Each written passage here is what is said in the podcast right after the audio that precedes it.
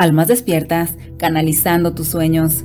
La casa en los sueños simboliza nuestro hogar interior y dependiendo de las condiciones de la casa y de los acontecimientos que se desarrollen en torno a ella, cambiará el significado de tu sueño. 1. Soñar que estás dentro de una casa ajena. Necesitas aprender a tener límites sanos. 2. Una casa vieja, deteriorada y abandonada es señal de que estás cuidando muy poco de ti mismo. 3. Muchas personas dentro de tu casa te advierte del poco respeto que tienes hacia ti mismo al permitir que los demás se metan en tus asuntos. 4. Muertos en una casa. Significa que es necesario terminar de cerrar ciclos viejos de sufrimiento. 5. Una mansión.